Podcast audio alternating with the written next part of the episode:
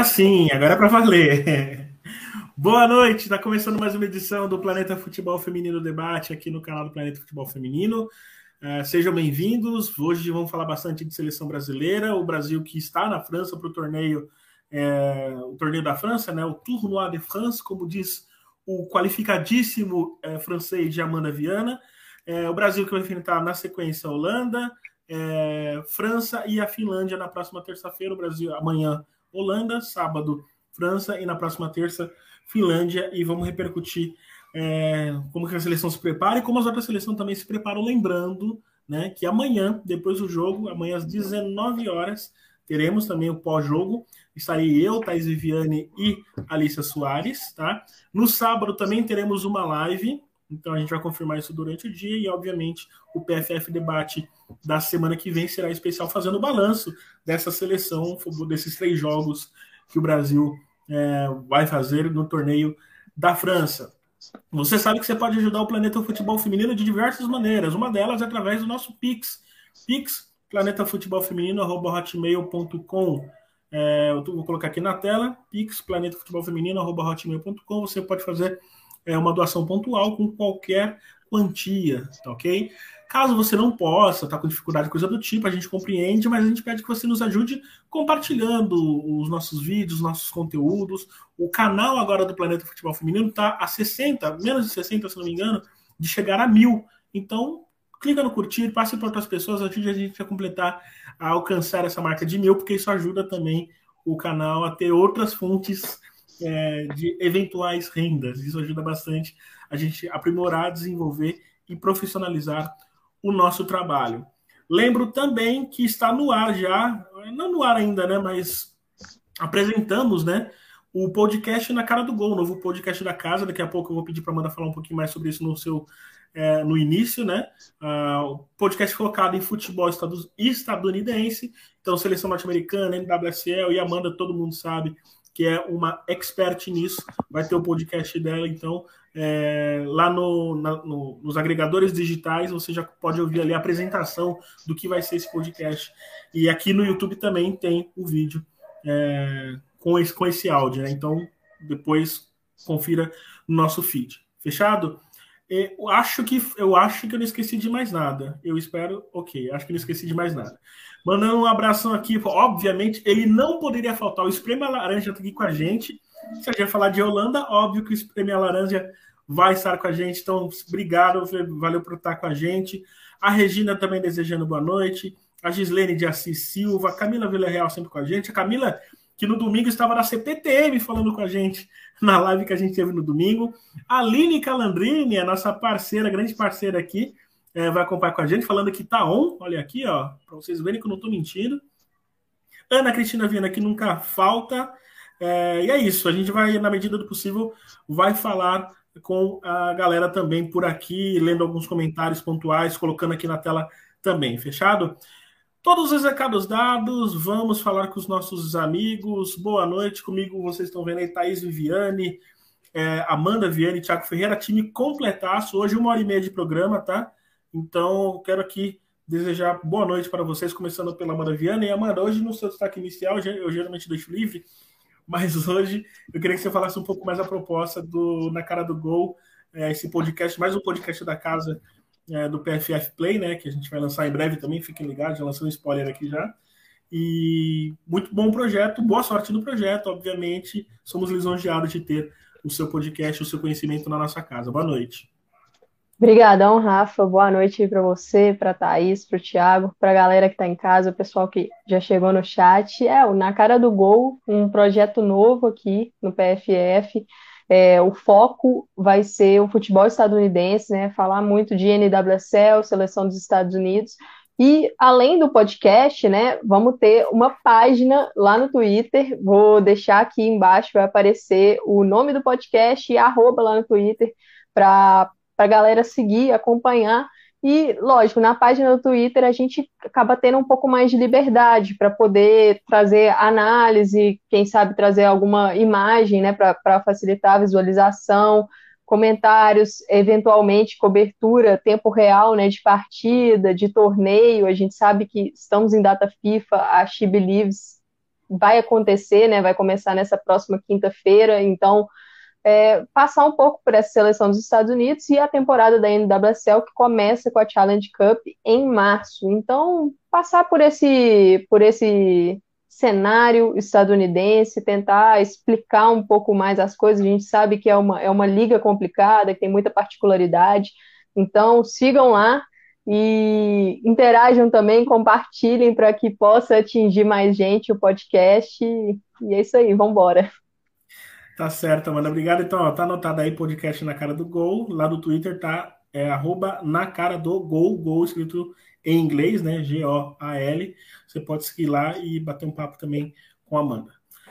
É, do meu lado, jogando pelo meio campo, retendo a bola e não tocando para ninguém, fominha que é. Tiago Ferreira, boa noite, meu querido. Seja bem-vindo mais uma vez. É, seleção brasileira em pauta, mas não só a seleção brasileira, outras seleções também, né, Tiago? Pois é, eu, eu vou querer falar de Finlândia porque me debrucei essa manhã aí, junto com, a, com essas duas parceiras aí, a gente viu o jogo de França, eu tive o prazer de ver o jogo da Finlândia com a Amanda e gente conversou bastante sobre. Então é isso, vamos para cima aí tentar desatar os, alguns nós de algumas polêmicas aí e para cima. Sim, eu já vou lançar aqui. A gente vai falar sobre a Gabi Zanotti, tá, gente? Ok? Vamos falar sobre a Gabi Zanotti. É, no ataque, ela que dentro da área é implacável. Thaís Viviane, boa noite. Seja bem-vinda, Thaís, mais uma vez com a gente. Hoje o time completo, né, Thaís? Dentre os que revezam aqui no, no, no, programa, você completou o time é, por hoje, né? Seleção pede equipe completa, né? Então, Sim. prazer estar aqui. Boa noite temas polêmicos sempre, né? Mas vamos trazer muita informação também, não só polêmica, e vamos passar aí por cada uma das seleções que o Brasil vai enfrentar, cada um dos adversários. Espero que os vídeos funcionem. Nós separamos um material aqui interessante para a gente entender aqui mais ou menos o funcionamento de, de cada uma das seleções. Então, acho que vai ser bem legal. Vem com a gente para essa uma hora e 23 minutos, 22 minutos agora, né? Que vai passar voando que a gente, a gente fala bastante. e por isso, né, já que ia estar os três, tinha que ser uma hora e meia, né? Os três, falando de seleção brasileira, com vocês aqui também, uma hora e meia acho que vai ser até pouco ainda. É, queria mandar pedir um abraço também para o Luiz Felipe Ferreira, é, Pereira, Luiz Felipe Pereira, nosso comentarista também, que no domingo estreou nos podcast, no, no, nos pós-jogos, né? Ele já tinha estreado numa live de mercado, mas nos pós-jogos foi a primeira vez. Mandou bem pra caramba com a Amanda. Eu tive um problema terrível de internet lá na Arena Corinthians, não consegui tocar. A Amanda e Felipe tocaram muito bem. Felipe, brigadão. Brunella França, como sempre, também, boa noite. E o Matheus Henrique já falando aqui, por favor, coloca qualquer outra goleira menos a Letícia. Calma, Matheus, calma, calma. Imagina ler isso seis, sete meses é. atrás, né? Nas Olimpíadas, Sim. antes das Olimpíadas o desespero que vai ser, né? Tem enquete rodando, tá? A enquete a gente perguntou tanto no Twitter quanto nos comentários, e já está sendo até uma ampla vantagem aí. Qual será o teste mais importante para a seleção feminina nesses três jogos? França, Holanda ou Finlândia? A resposta ela parece óbvia e tende a ser óbvia, mas quando a gente fala em teste, é, a gente também pode citar as outras seleções. É por isso, é com esse assunto que eu vou começar aqui agora. É, Amanda, a gente vai ter uma França que a gente não enfrentou. A gente, é, quer dizer, a gente sabe que a França, como não teve, não participou das Olimpíadas, se preocupou muito, é, focou na Euro, né, nas eliminatórias da Euro, e se fortaleceu, né? Teve muita mudança desde a Copa para cá, enfim, é uma seleção que se fortaleceu. Não sabemos em que nível o Brasil está em relação à França, mas, por exemplo, sabemos que o Brasil está no mesmo patamar da Holanda, né? Então, assim, pode ser um teste, olhando por esse ponto de vista, pode ser um teste mais exigente. Mas também tem a Finlândia, que a Finlândia é uma seleção que vai disputar uma Euro, conseguiu, de certo modo, com, é, com, podemos aqui elogiar a maneira como a Finlândia conseguiu essa vaga para Euro, que também pode ser outro tipo de teste, né? Afinal, qual o melhor teste para a seleção? E aí você pode usar o ponto de vista que você quiser para dar a sua resposta. O meu voto foi na França. E, e, eu acho que é o melhor teste porque é uma equipe muito forte, é uma equipe que ela está num estágio diferente das outras, é uma equipe que hoje ela está pronta.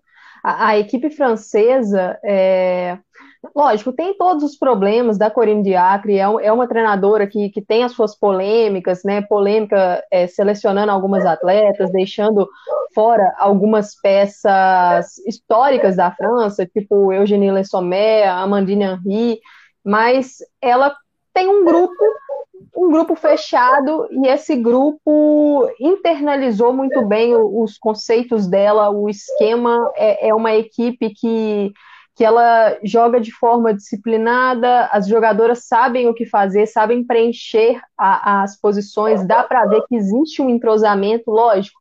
Muitas delas acabam jogando juntas, né? Tanto em PSG quanto em Lyon, o próprio Bordeaux. Então, acho que isso ajuda, mas é uma base que já vem há, nesse último ano na França. Então, acho que isso facilita. É uma seleção que tem excelentes jogadoras.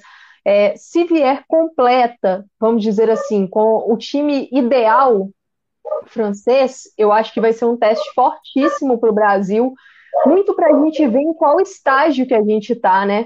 Porque nós enfrentamos uma, uma Austrália pós-Olimpíada que está num nível próximo nosso algumas seleções que a gente enfrentou na Olimpíada, algumas não, basicamente todas, o próprio Canadá, a própria Holanda, estão em níveis semelhantes, mas a França não, a França está em, em, um patamar acima, então acho que vai ser um teste importante.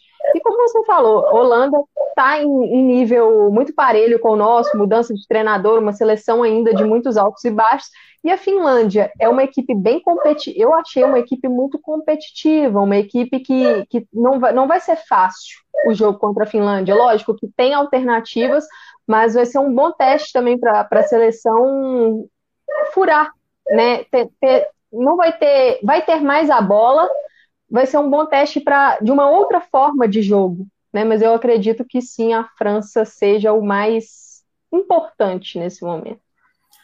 É, Thaís, você segue pela mesma linha de raciocínio da Amanda? Ou você acha que outra seleção pode também ter um papel importante nessa, nessa preparação? Ah, não, eu acho que a França é o maior adversário que o Brasil vai enfrentar, sem dúvida, assim, para mim. É uma das seleções que eu mais gosto de jogar, quando elas estão jogando bem, para mim, uma das melhores do mundo, assim, além do ranking FIFA, né, ali que bota outras três à frente dela. Para mim, por time e por futebol jogado a França ali, de vez em quando é a primeira do mundo.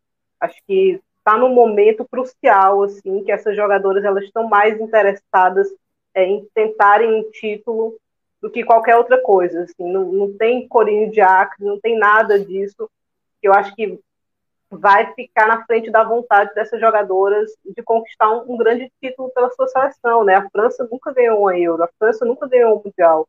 Então, quando a Amandine Henry deu aquela entrevista falando da Diacre, ela falou disso, né? Porque as jogadoras querem vencer quase a qualquer custo agora, assim. Essa geração, a França já teve outra boa geração, né? Uma geração que tinha Camila Billy, que tinha Elodie Tomi, tinha diversas jogadoras ali muito muito habilidosas, mas não é talentosa como essa e a seguinte, apesar de ser boa, eu também não vejo no mesmo nível. Então, acho que essa geração é a geração ápice. É a geração para ser campeã de algo grande. Então, acho que a França tem que, tem que chegar bem, assim, porque a França já chegou algumas vezes, alguns anos a gente vem falando da França, mas parece que sempre pipoca. E na Copa do Mundo, jogando em casa, foi assim.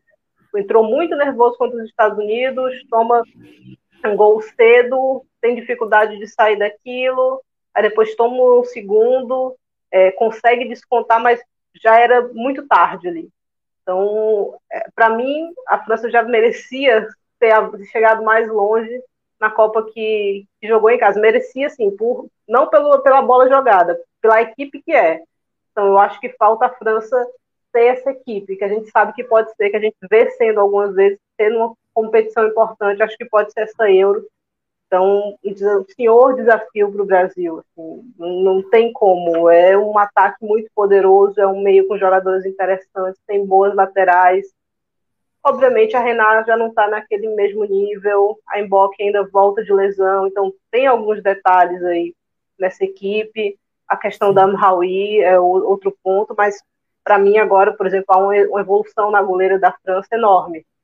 Então, a Perromenian é muito melhor do que a Sara Burradi. Não, há, não há hipótese assim, de comparar as duas. Assim. A Perromenian tem uma deficiência ao sair é, quando a bola, a bola aérea. Isso é difícil para ela. Mas de resto, assim, uma goleira bem superior a Burradi. Então, para mim, a França é o principal adversário desse torneio, sem dúvida. Eu costumo falar que a Sara Borradi é a melhor, pior goleira que a gente já viu já. É, enfim. É, é, Tiago, a Brunella ela comentou aqui, né? E eu tava pensando já mais ou menos baseado nessa pergunta mesmo, né? Karchaui, Guerrero, Ramaui, uh, Diallo, Baltimore, Catotô, são todas essas atletas estão em excelente fase, todas, né? Fazendo parte dessa seleção francesa. E aí, obviamente, a pergunta é a mesma para você, mas assim, já direcionando meio que a resposta que imagino que seja a sua também. E aí fica à vontade se for você precisar me surpreender, tá? Mas é, não, vai que ele Thiago é cheio dessa de me surpreender, então. Mas assim. se ele mete essa aqui, eu vou embora, cara.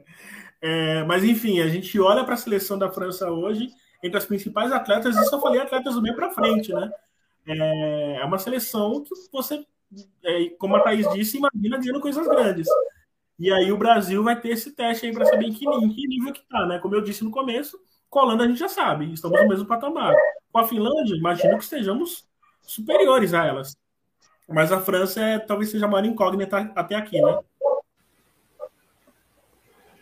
É, mas acho que pelos, pelos nomes, né, pelo plantel, acho que, que a Holanda teve muitos problemas aí nessa convocação, então ela já é uma equipe que a gente vê oscilar muito, né? É, já na, na, no período de, de Olimpíada e pós-Olimpíada. Então eu acho que a França realmente é o grande teste aí pelo, pelos nomes individuais que essa equipe tem, por, por ser uma equipe que, que pode testar o Brasil de várias formas diferentes, né? Eu acho que é uma equipe que, que tem muitas armas e isso vai ser bom para o Brasil no sentido de, de ser testado de várias formas. Não vai ser um jogo onde o Brasil vai ter uma forma de jogar e, e vai conseguir, é, baseado naquilo, conseguir atingir a vitória. O Brasil vai ter que se superar em, em várias fases do jogo para conseguir competir é, com a França. Então, acho que nesse sentido é muito bom. Acho que a França, com certeza, é, é, é o meu voto aí, mas não desmerecendo Holanda e não desmerecendo Finlândia, que eu acho que são desafios é, bem interessantes. Acho que a, a, equipe da Finlândia a gente vai aprofundar aí já já, mas é uma equipe organizada, é uma equipe que tem é, padrões bem interessantes, tem jogadoras é, de qualidade. É, então não é um time que, que, o Brasil pode até golear, pode, né? Porque o Brasil tem qualidade para quando abre o placar fazer dois, três, quatro, mas vai ser um jogo que vai exigir da, da seleção brasileira é, concentração, vai exigir algumas coisas bem interessantes, mas esse meu voto é, é França. Tá certo. Aqui alguns comentários rapidinho. O Espreme Laranja está falando aqui, né? É... Repetindo a pergunta sobre o jogo de amanhã, o Brasil não lhes parece mais consistente do que a Holanda?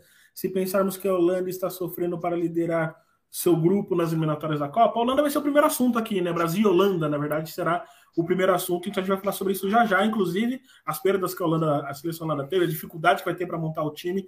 É, a gente já vai falar sobre isso. A Márcia Coelho Viana. Terça-feira com Galo e Amanda é o melhor estímulo para guardar o final de semana.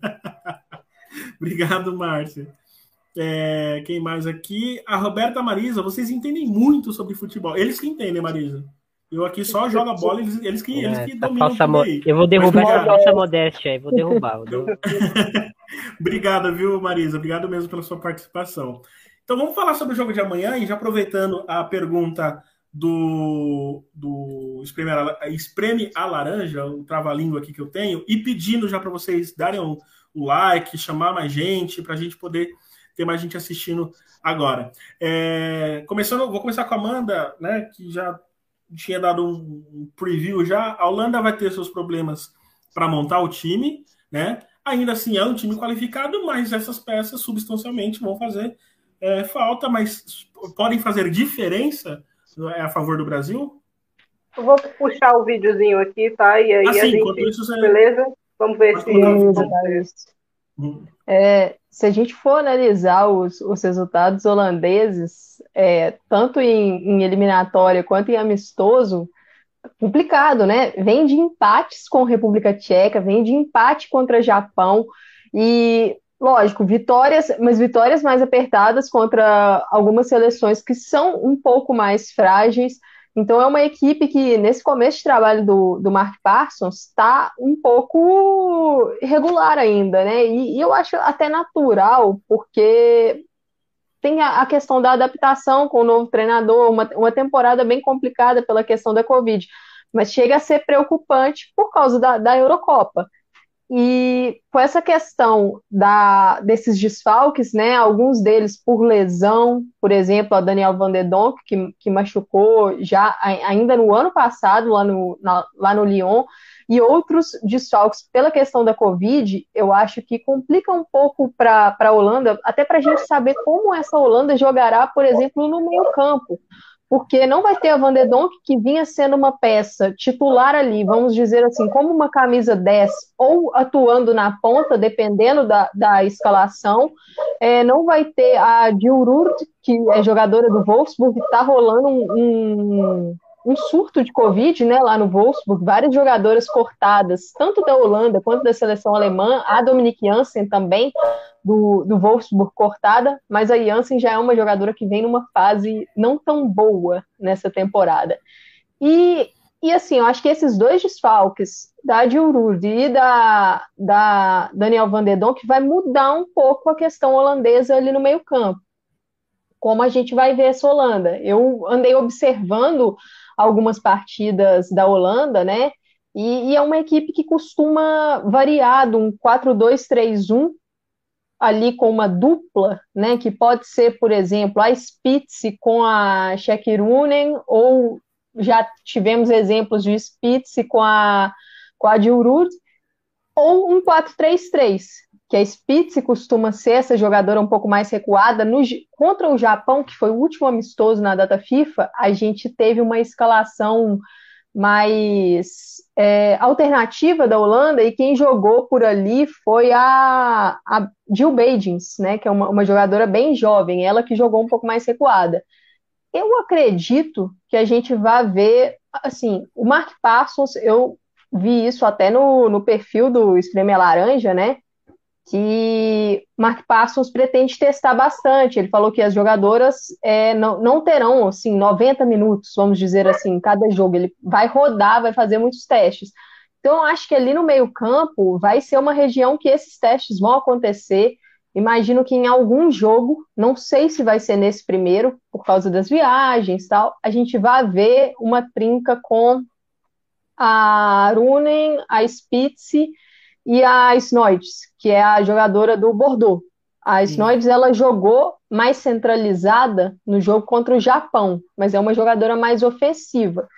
Vendo aqui os comentários, o Felipe do Espreme Laranja ele falou que o palpite da hora dele para o meio-campo holandês é a Vitória Pelova. Você até Acho comentou quando estava em off também, né? Essa possibilidade. É, a Thaís, Thaís comentou essa possibilidade. É uma, Ela jogou, acho... mas eu acho que a Marta vai na dela, né? Então, será que ele vai recuá-la é. para trazer para o meio? Aí recua.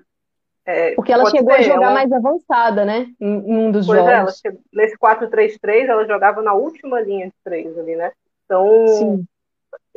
é uma incógnita, uma incógnita também essa Holanda aí com tantas baixas, né? Então, Sim. de repente, você substitui quatro jogadores, né? Muita gente.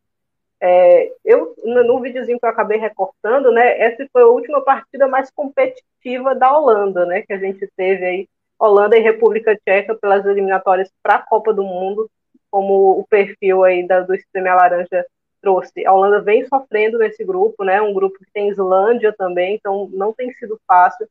Algumas coisas que me chamaram a atenção e eu quero que todo mundo aqui, Pitaque também, né, complemente, é, a Holanda me pareceu muito sem criatividade, né? Então, nesse jogo, essa jogada aqui foi, assim, acontece o tempo todo. A Holanda praticamente sem meio de campo, toca a bola para um lado, para o outro, com as zagueiras, com as laterais ali, e o meio de campo não, não participa da jogada, né? E aí você facilita as coisas. Tudo bem que a República Tcheca estava muito bem postada, tem até outro recortezinho aí que elas estão é, numa marcação dupla o tempo todo em quem está com a bola ali, então isso é interessante. Sim. Não sei se o Brasil vai conseguir se comportar assim. É algo Antes, aí pra gente. Só uma dúvida: esse jogo aí foi 1 a 1 mas teve um outro também que foi 2 a 2 né? Esse jogo Sim. foi 2 a 2 Esse foi 2 a 2 E o outro então, 1 a 1 Foram dois é, então empates então... e contra o Japão 0 a 0 É. Então, essa, essa falta de, de criatividade, de profundidade da Holanda é algo que me deixa intrigada, assim, e com essas baixas me deixa mais intrigada ainda. Um, uma quantidade de falhas no meio de campo também enorme, né? Essa daí que gera o primeiro gol, além da falha da Sari Van Villenal, obviamente, mas uma bola perdida ali e ninguém faz nada, né? Então, perde-se a bola e não pressiona. Outra jogada também, poucos minutos depois, a Holanda perdendo bolas no meio e recebendo o adversário muito no seu campo, né? Então isso outra coisa que me chamou a atenção e aí de novo uma falta de criatividade, né? Então isso que é que o Thiago tem aí para falar sobre isso? É, com o Thiago, eu queria mais ir para o lado da seleção brasileira, porque no início o Felipe chegou a falar, né? É, sobre. Só... É... Oi, pode falar, pode falar, mano. Antes, antes de passar para a seleção brasileira, só complementar uma coisa da Thaís que uhum. é, eu notei que essas laterais mesmo, elas ficam muito na amplitude, elas pisam praticamente na, na linha lateral, lateral né? elas abrem o campo, e aí a Holanda normalmente tem uma, uma trinca né, de ataque, a Martens, uhum. a Miedema e a Birenstein, e assim, uma das meio-campistas às vezes infiltra ao lado da Miedema para tentar fixar as zagueiras. Ela né? agora né? aqui, né, nesse lance aqui, a Miedema aí no, com a bola, sai né? um então ela mais, sai né? muito... Isso sai muito da área para buscar o jogo, às vezes porque a Holanda está discreta no meio de campo, né? Ali não tinha uhum. nesse jogo em particular, não tinha ninguém participando tanto. Então, isso é uma coisa, né? Uma Holanda que oscila muito de, de jogos, contra, de competições. Contra equipes bem postadas defensivamente, é, é uma equipe que, que sente. E, e, aí a questão que a Thaís falou de perder a bola, né? Às vezes alguns passes errados, algumas é, associações é, que dão errado. dupla, por exemplo, aqui a Holanda já não fica por ali mesmo, ó. Não, aí não faz mais nada além disso. Uhum. E a transição defensiva, ela não é boa. Então, ela sofre muitos contra-ataques. Eu acho que o Thiago pode falar sobre isso. Foi uma coisa que na Olimpíada, quando o time ainda era treinado pela Sarina Virman, a gente notou e, e, é algo que o Brasil pode explorar, né? Acho que o Thiago, na fala dele, pode abordar um pouco mais sobre isso. É, e aí, para a linha que eu queria levar para o Thiago, é justamente a, mais para o lado da seleção, mas obviamente fica à vontade aí, Thiago, para você falar o que você vê do lado holandês também, porque tem dois pontos aí. Um, o Felipe ele sinalizou, né? Há uma característica de, do Brasil ter, ter mais. É, buscar a palavra que ele usou. É, eu não vou lembrar agora a palavra que ele usou exatamente consistência, essa é a palavra, consistência do que a seleção holandesa. E tem um ponto, tocado pelo Felipe, que eu já ia comentar isso antes também. A Sarina Vinindal, a, a Sarina Van Vinindal, ela não está indo bem, né? Ela tem cometido erros também, o que o Brasil, você tem atletas ali que estão de fora da área, embora deveriam usar mais esse, esse artifício, né, do que de fato usam. Queria que você desse suas impressões para o Brasil para essas fragilidades holandesas.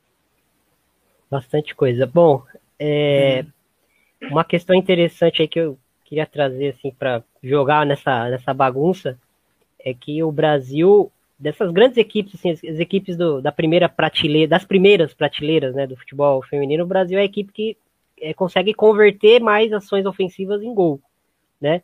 A gente aqui no Brasil reclama muito, mas o Brasil no, na média é acima da média das equipes que conseguem produzir e fazer gol. Lógico que, que o torcedor corneteiro tem que continuar é, sempre exigindo a excelência aí é, das nossas jogadoras.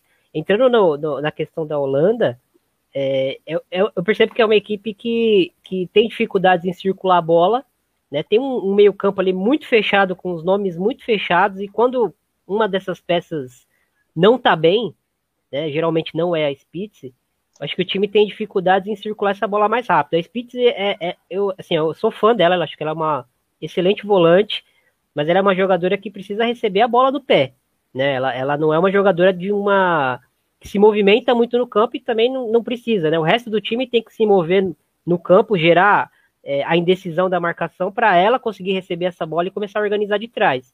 Uh, o time tem peças interessantes para fazer isso, mas eu percebo que a construção de trás, né, partindo das zagueiras, é, não é redonda, né? É, a, a, nesse, nesse vídeo que a Thais até mostrou pra gente, a equipe trabalhando a bola em U, e aí você percebe que a equipe tem dificuldade em furar, porque também falta coragem, também falta confiança, e aí quando a atleta toma a iniciativa de, pô, tá difícil, eu vou tentar sair aqui conduzindo a bola por dentro, perde a bola, sofre o gol, então acho que a questão de, de confiança também está influenciando um pouco, a, a Olimpíada da, da, da Holanda, apesar de, de, de, ter feito grandes jogos, é, foi uma Olimpíada que mostrou que é uma equipe que, que tem problemas defensivos. Uh, lógico, mudou de treinador, mas assim, a gente percebe que, que o meio-campo. Né? É, o, estão ressonando ainda, né? O meio-campo da equipe, é, aliás, a, a, defesa da equipe tem um perfil diferente do meio-campo e do ataque. Que o meio-campo é o meio-campo que gosta de controlar a bola, mas no ataque. E o ataque tem extremas de, de velocidade que incomodam, tem a Miedema que se movimenta muito mas a, a, a, linha de zaga tem dificuldades em construir esse jogo de trás, né? Então eu acho que, como essa bola não chega redonda no meio, essa bola começa a bater e voltar, bater e voltar, tira a Miedema do jogo. A Miedema que a gente já debateu aqui, já teve até. É, ela, ela fala abertamente, a Thais até me chamou a atenção sobre isso, que, que ela é uma 10, né? Ela não se considera uma, uma 9 diária, ela é uma camisa 10, então ela, em teoria, precisa de uma camisa 9 à frente dela para ela circular mais. E na Holanda, ela é a centroavante, né? Então, é, nesses jogos, como.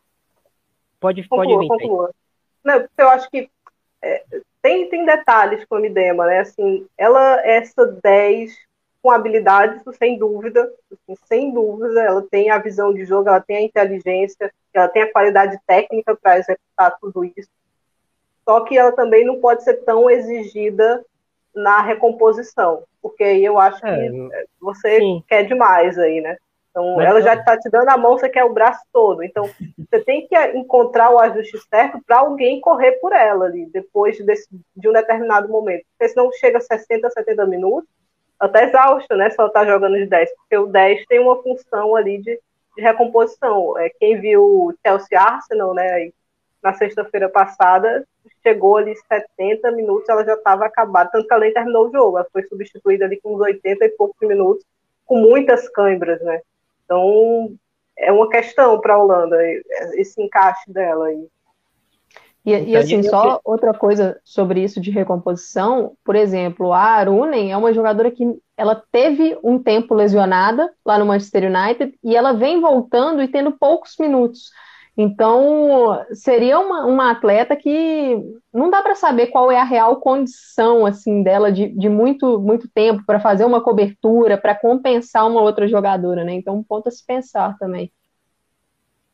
Boa. E assim, complementando sobre a sobre a Niedema, é, acho que vocês já colocaram bem, mas acho que essa questão do desafio físico dela é, vai muito dela não ser essa centroavante. Ela, é, ela é alta, ela tem qualidade técnica absurda, tem uma capacidade de, de finalizar, de colocar a bola onde ela quer, passe, criativa, enfim, é uma jogadora praticamente completa.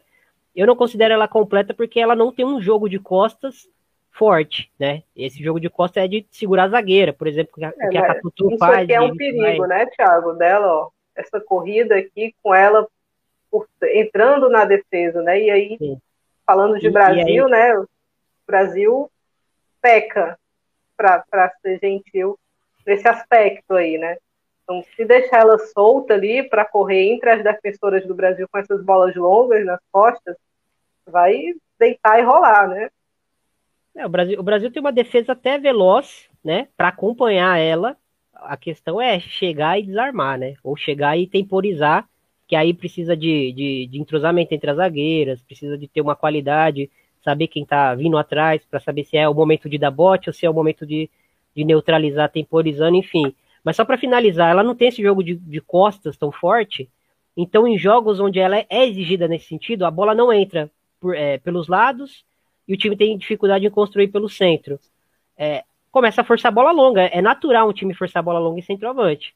E ela não consegue sustentar esse jogo de costas, né? Ela, vai, ela é engolida por zagueiras físicas e ela some de, de, jogos assim, né? Nesse contexto onde ela precisa segurar a bola, não fazer uma tabela de costas rapidamente. Ela consegue fazer isso muito bem.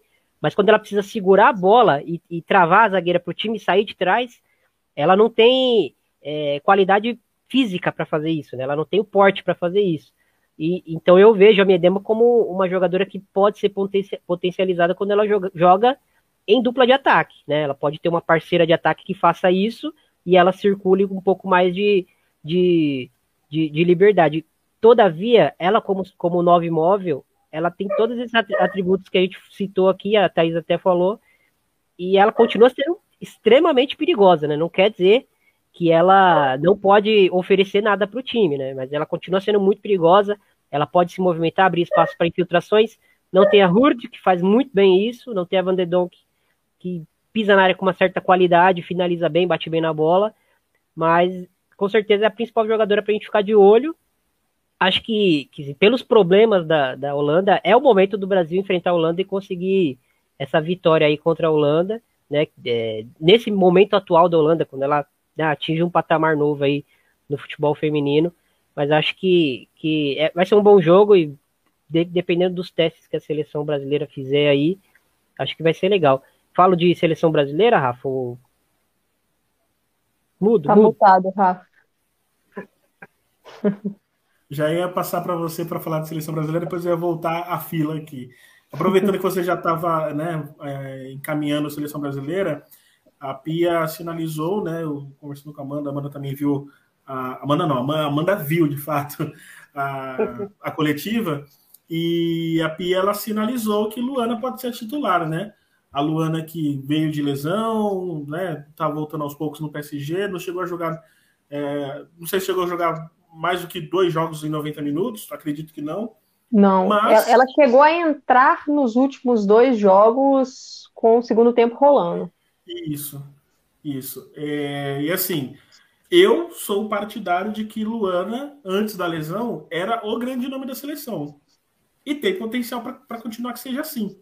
Eu queria saber de você, essa proposta da Pia, essa ideia da Pia de ter uma Luana, e aí a gente tenta montar esse meio campo, que talvez o meio campo hoje seja o ponto focal da seleção, né? Para a gente montar essa seleção e, consequentemente, ter as outras áreas funcionando bem.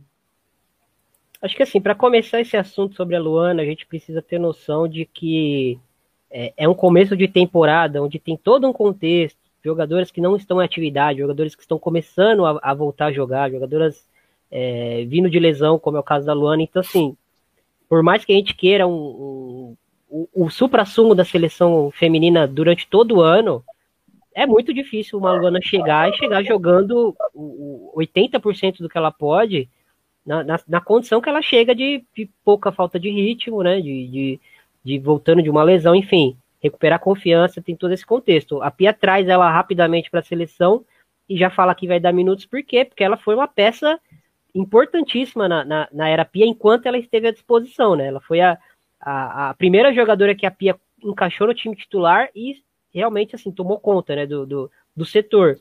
E ela fez testes com outras jogadoras visando isso também, mas acho que a Luana foi foi é, pela proximidade da, do, da, do, idioma, enfim, de conseguir, né, essa, essa comunicação, a, a, Luana foi a primeira jogadora que conseguiu internalizar bem as ideias da Pia e, e até melhorar o setor e melhorar o entorno dela.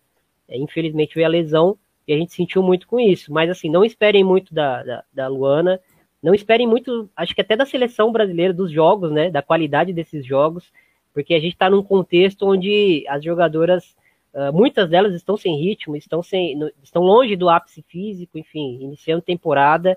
Então acho que esse é um ponto importante. É, indo para o campo, a Luana, se ela mostrar 80% do que ela mostrou na, na, na, na, fase passada, ela é titularíssima desse meio campo, né? Acho que hoje não tem uma formiga para fazer uma parceria com ela mais segura, digamos assim, mas ela pode ser uma jogadora importante para ajudar nessa, nessa alavancagem aí de uma, de uma Angelina, até pode ser uma peça para se testar a Duda, como estão insistindo, né, pelo, pelo centro do campo, ser uma jogadora que tem mais noção de coberturas, que tem mais noção de espaço ali no centro do campo, que pode conversar com a Duda e falar, Duda, agora não é hora do drible, agora é hora de ser dar de primeira. Né? Ela, ela é uma jogadora que tem esse tamanho, que tem esse, esse staff europeu, digamos assim, para ir coordenando o meio campo e melhorando as jogadoras no, no entorno dela. Mas como eu falei, pelo contexto atual, não esperem muito dela, né? Se ela fizer uma partida horrorosa, 45 minutos horrorosos, não quer dizer que ela não serve para a seleção mais. tá num processo aí muito é, desfavorável para ela mostrar desempenho agora. Se ela mostrar, melhor ainda. É, quer, quer que eu discorra mais sobre algo aí, Rafa? Vamos passar, rodar esse. É. Ô, Rafa, é, só uma, só uma coisinha. uma água, toma uma água que agora você sobre, correu, sobre... correu e voltou o campo inteiro, toma uma água. Pode falar, Amanda. Sobre isso que o Thiago falou, a própria Pia, na entrevista coletiva, destaca o fato da Luana está voltando, de da seleção brasileira ter mudado de quando a Luana machucou para agora, né? A seleção brasileira joga com, com algumas formas diferentes. A Pia cita antes da Olimpíada, durante a Olimpíada, de mudanças que a própria Luana vai ter agora que passar por uma adaptação e cita que ela vai ter muita paciência com a Luana, porque ela sabe a situação física, né, de voltando de uma longa lesão. Então, a própria treinadora tem a noção, né, do, do estágio que a Luana tá. É, um, para dar um pitaco aí nisso aí, eu vi o pessoal aqui nos comentários falando de Rafa e Antônia, né, Rafa na zaga para todo mundo, não sei se isso vai se refletir na verdade, né, a gente viu a Rafa saindo do último jogo do Arsenal, não conseguiu completar, jogou 60 minutos, só saiu com algumas dores ali, então, imaginando que você tem França no fim de semana, eu não sei se eu arriscaria com a Rafa para esse jogo de amanhã. A declaração da Pia hoje na coletiva também me faz acreditar nisso. Ela disse que quer dar oportunidades para essas novas defensoras que ela trouxe é, de encararem um atacante como a Midema, da classe da Midema. Então, amanhã acho que a gente vai ter uma, uma defesa diferente acho que ela não vem de Rafa de titular, não. Uh, imaginando essa situação física, é, mesmo que quem estava aqui no Brasil teve uma chegada conturbada na França, né, um voo que precisou parar em Paris, é, demorou muito, chegaram quase de madrugada já é, na França, então, mas treinaram bem. Hoje ela falou que o treino foi, foi bom, então acho que não me surpreende se ela vier de Thais Regina, de vier de Palermo. Então, e eu acho que é isso mesmo. Assim. Pelo que ela falou na coletiva anterior também, né, na coletiva de convocação, de convocação é, tem que ver o nível dessas, dessas jogadoras, né, contra grandes atletas, contra grandes atacantes, e essa vai ser a chance. Então, acho que pode ser um time bem diferente, levando em consideração tudo isso que o Thiago falou, né, sem ritmo, etc. E só para não deixar passar hum. batido, porque a própria Pia cita né, a Midema como uma, uma experiência para essas novas caras, ela fala da, da coragem dela e da coragem das atletas. Né? Coragem foi um termo que ela acabou citando na, na entrevista da convocação. Coragem no sentido ver como as atletas estarão para disputar duelos, né? se elas encararão os duelos ou se vai ter um receio. Né? Ela quer ver a performance, quer ver como essas atletas vão reagir mas também para a gente citar a Martens, né? A Lick Martens, que vem fazendo uma temporadaça no Barcelona. Então vai ser assim: se a Holanda tiver Martens e Miedema, vai ser um grande desafio para qualquer linha defensiva que o Brasil coloque, seja uma linha né? mais jovem, é, e Berenstein também pelo outro lado, Pela seja uma linha mais jovem ou uma linha mais experiente. Independentemente de qual entrar, vai ter dificuldade. E nessa linha, né, a Rafa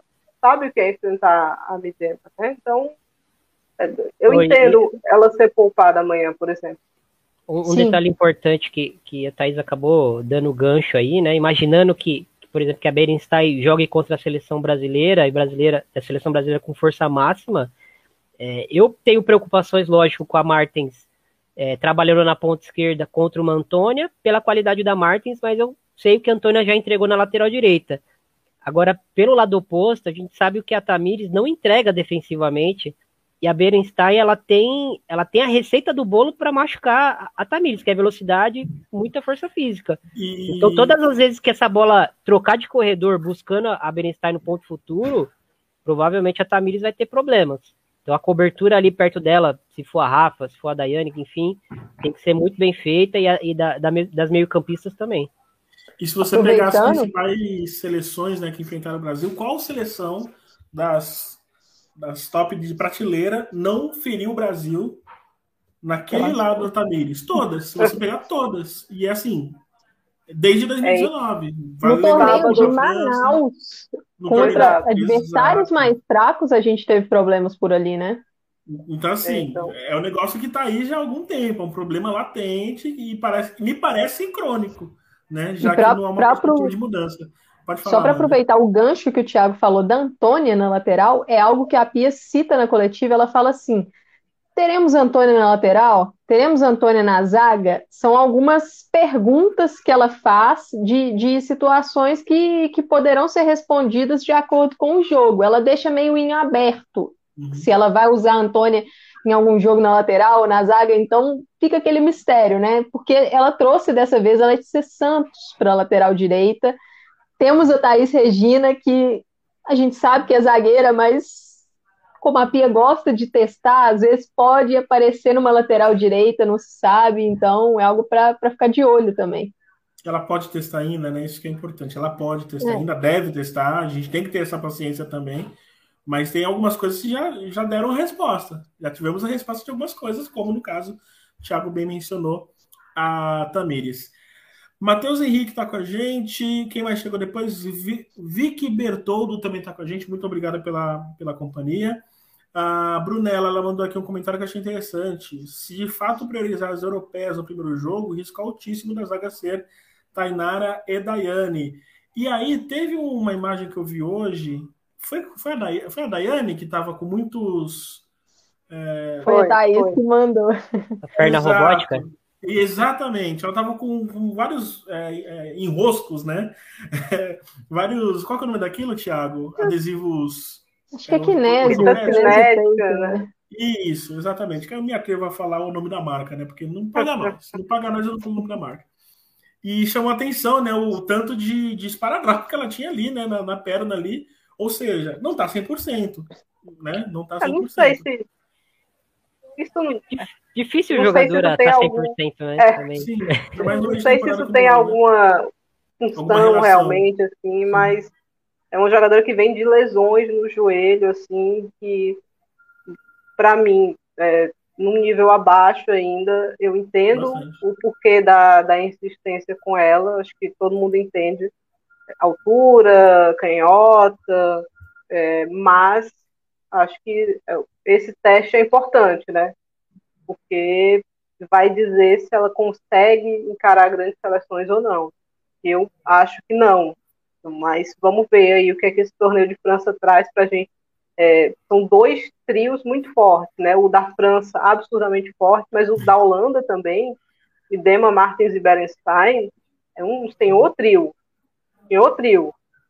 Não, contra, contra o da França não tem como, né? Porque você tem Gianni e Cascarino nas laterais, você tem uma. Fora quem, um fora quem tá como... fora, né? O banco ainda. você tem um atacante é como Catotô, aí você tem uma Baltimore no banco. Então, são muitas peças, né? E peças de altíssima qualidade. Então, assim, para a Daiane, mas para a Daiane vai ser um teste enorme se ela jogar, claro. Mas para Tamires também, como o Thiago bem tocou aí, uhum. vai ser um teste de fogo, assim. Então, vamos ver aí se elas saem, se nossa seleção sai, como sai, né? Porque eu acho que a gente vai entrar em França agora, né? E não é nenhum absurdo imaginar uma França goleando o Brasil. Assim, por tudo que a gente falou no começo é, desse, desse programa, né? Os estágios, são estágios muito diferentes.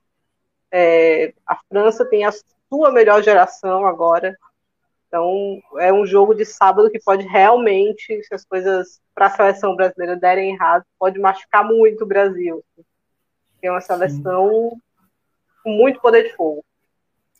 E você falou, né, do trio, né, é, para ser boazinha, né, porque quem vem do meio campo também é difícil. É, antes da gente passar para os próximos assuntos, é, citar aqui a Kathleen, né, a Kathleen, ela tá lesionada? Ou é. Não, tá jogando, né? Tá jogando normalmente. Eu acho que vem jogando. Vem jogando é, na Inter. O Matheus que perguntou. Faltou a convocação da Kathleen, que voltou de lesão. Voltou. Isso. Obrigado, é, Matheus. Lembrei agora. Quer dizer, você lembrou, né? É, voltou de lesão e tá jogando muito na Inter. Já fez golaço contra o Milan e tudo mais. A Kathleen pode ser uma opção também. É, mas eu acho que não sei. Não me parece é, que nesse momento seja o foco da Pia. É, embora voltando de lesão e voltando bem, né? claro que cria aí uma, é, uma chance. A Brunella, enquete, ó, maldosa, que maldade, Brunella. Quantos gols o Cantantão fará com o Brasil? Dois, três, acima de três? Como é maldosa. Meu Deus, gente. Esse povo me, me, me atropela. Bom, gostaria de lembrar Ô, que amanhã. Oi, pode falar. Rapidinho, a Brunella perguntou ali a questão do que, que a gente acha da Lauren. Eu acho que essas chamadas, né, por causa das jogadoras cortadas por causa da Covid, a Bia e a Júlia uhum. Bianchi, foram de atletas que já estavam na Europa, pela facilidade uhum. da, da viagem. Então, eu acho que a escolha da Lauren tem muito a ver com isso também. Apesar de não ter sido um corte na defesa, mas é uma jogadora a mais ali, é um torneio complicado, pode rolar alguma outra coisa, né? Então é, a seleção está se tá, tá sendo mais segura nesse ponto. A Maria Lúcia também está aqui com a gente, né? Desejo boa noite, em especial Amanda. Amanda tomou audiência aqui, Thiago. Amanda tomou amigos, são, são os amigos. tomou audiência nossa aqui. Família Bom, grande, da... o bairro, o bairro é grande. Eu acho que a Amanda é, é deputada lá e não quer falar pra gente. É. Antes da gente passar para o próximo assunto, que vai ser Finlândia, e o Thiago vai explanar bastante sobre a seleção é, finlandesa, eu queria lembrar que amanhã, depois do jogo às 19 horas, eu estarei apresentando a live pós-jogo. Essa live vai ser uma live mais curtinha, mas para repercutir né, a estreia do Brasil no torneio, junto com a Thaís Viviane e com a nossa torcedora do Arsenal, Alicia. Vai ficar louca quando eu ouvir falar isso. É, vai me matar. É, nossa torcedora número um do Arsenal, Alicia Soares, vai estar com a gente, tá, tá certo? É... Tiago, seleção finlandesa. A Finlândia ela tem um contexto muito, muito interessante. Né? Primeiro, na base, é uma seleção que já vem aparecendo né, aos poucos nos torneios europeus, nos torneios internacionais, e isso está se refletindo, de certo modo, na seleção principal. E, embora a gente já tenha uma Corpela aí que já tem, sei lá, quando mais passou dos 30 já Corpela, não sei. Mas... 35, 37, 35, algo isso. Por aí. Já, né? já viveu uma outra realidade e está usufruindo, de certo modo, agora do bom momento da seleção finlandesa que vai disputar é, a, a, Euro. Como que a gente pode, o que, que a gente pode esperar dessa seleção da Finlândia e como que você pode pincelar aí essa seleção e, e que pode ser o jogo, lembrando que o jogo é na terça que vem, né? O que, que pode ser perigoso para o Brasil nessa seleção? Olha, é, é uma equipe que joga junto há muito tempo, então é, é interessante esse detalhe porque várias questões entrando na tática, né? Várias questões táticas são muito bem feitas porque as jogadoras se conhecem há muito tempo, né? elas, elas trabalham juntas, elas sabem é, detalhes umas das outras, então acho que isso fortalece. E até quando chega um, um treinador novo, uma treinadora nova, muda o sistema, elas conseguem é, se adaptar mais rápido, porque elas se conhecem e jogam juntas há muito tempo. É um, um, um grupo, é, digamos que o universo de, de, de, possibilidades de convocação da Finlândia é menor, e esse grupo é, é muito coeso há muito tempo, né? Não é um, uma equipe que vai é, ter a bola e pressionar o Brasil com a posse da bola, mas é uma equipe que tem dispositivos interessantes para enfrentar grandes equipes. Eu peguei até o jogo contra a Suécia como um exemplo aí, né? Mas assim, jogadoras que a gente, que a gente pode destacar, é, tem a Cuica, que é a, a, defensora, que é, ela é um pouco mais rápida, né, do que a Westerland, e a Westerland é bem pesadinha, então o, Brasil vai ter armas para machucar em velocidade, mas antes de falar do, do, do, encaixe do Brasil com a Finlândia, eu queria só destacar o que, que, essa, o que, que, esse time tem, né, para machucar a gente. Então tem a, a Sumanen, que é uma, uma meio-campista de boa estatura, tem até uma boa técnica, foi contratada recentemente pelo, pelo Tottenham da Corpella, é, e é uma jogadora jovem também, pra, me parece que tem um teto interessante, assim, pensando no, é, no, no nos próximos 4, 5 anos aí no, no, na, na, Europa. E é, a equipe joga num 4-4-2 bem, bem visível. É uma equipe que as 10 jogadoras de linha trabalham muito. A Sunamen é, é a principal responsável por, é, baixar para construir o jogo, mas é uma equipe que não tem muita. É, não faz muita questão de ter a, a, bola de trás em passes curtos. É, é uma equipe que quer a possibilidade de poder acelerar o jogo. E quando eu falo acelerar o jogo, eu não falo só de contra-atacar, porque é uma equipe que pressiona alto e, e as duas atacantes, a Salstrom e a, a France, São jogadoras que, que pressionam muito alto e elas incomodam muito pressionando alto. É, assim, vai ser 50, 60 minutos de jogo, elas pressionam, elas mordem, elas fazem volante errar, elas fazem zagueira errar passe, e, e esse erro é o gatilho de pressão que faz a Finlândia subir a sua marcação. Então é uma equipe que tem um dispositivo interessante aí de, de, de marcação, e, não, e é uma equipe que não fica é, esperando no seu campo e, e tomando porrada e tentando contra-atacar 40, 50 metros. É uma equipe que se coloca é, no centro do campo, né, na faixa central do campo, e tenta, sim, por várias vezes, é, pressionar alto. Então é uma equipe que vai, vai tentar pressionar alto, acho que no, durante os três jogos, né, enquanto tiver gás para isso. E aí, passando uns slides aqui, a gente vê algumas é, imagens aqui de um triângulo defensivo, que a gente percebe que, que é uma equipe que é, mesmo quando essa bola cai nas laterais do, do, do campo adversário, elas pressionam, elas, elas, tentam desarmar, né? É uma equipe muito agressiva sem a bola. Uma equipe intensa e é uma equipe agressiva. É, isso é bom, né, por um lado, porque é uma equipe que força muito o erro dos adversários, e aí você consegue, é, de uma certa forma, tentar nivelar um pouco mais o jogo, né? Se você força o adversário a errar muito, ele não tem muito a bola e ele não consegue ter a vantagem técnica que talvez ele possa ter contra você. Então, é uma equipe que força muito o erro dos adversários, mas é uma equipe que, quando esse, essa pressão alta falha, é, gera muitas situações de, de transição para o adversário. E o Brasil é muito forte nisso. Então, prevendo um Brasil e, e Finlândia aqui, o que, que eu acho que o Brasil vai ter dificuldades? Iniciar a jogada, né? A saída de bola do Brasil vai ter dificuldades, acho que a Tamires vai ser importante nisso, porque ela é muito boa é, iniciando as jogadas de trás mas o Brasil vai ter dificuldades em sair de trás com essa bola, principalmente pelo centro, né, com Duda, seja com Angelina, seja com Luana, não pela qualidade das nossas jogadoras em falta, que eu não acho, acho que elas têm qualidade, mas acho que a pressão é, das finlandesas vai ser uma pressão intensa que vai incomodar, que vai gerar erros, e elas vão tentar pressionar o Brasil muito por, por meio desse mecanismo. Quando o Brasil romper a primeira linha de marcação, vai, vai conseguir achar Debinha, Caroline, é, Adriana, que são jogadoras que conduzem muito bem a bola, e vão ter espaço para conduzir, vão ter espaço para contra-atacar em poucos toques. Então vai ser um jogo onde a Finlândia vai tentar pressionar o Brasil, mas provavelmente o Brasil vai conseguir, em, em três, quatro contra-ataques, abrir o placar, mas vai ser um jogo difícil, onde se o Brasil sair atrás, o Brasil pode começar a se complicar. E aqui, é, passando mais algumas imagens aqui, é, de um comportamento que eu achei interessante das laterais, de que elas oferecem o fundo para o adversário, né? Elas, elas deixam o adversário atacar o, o, espaço no fundo e chegar na linha de fundo.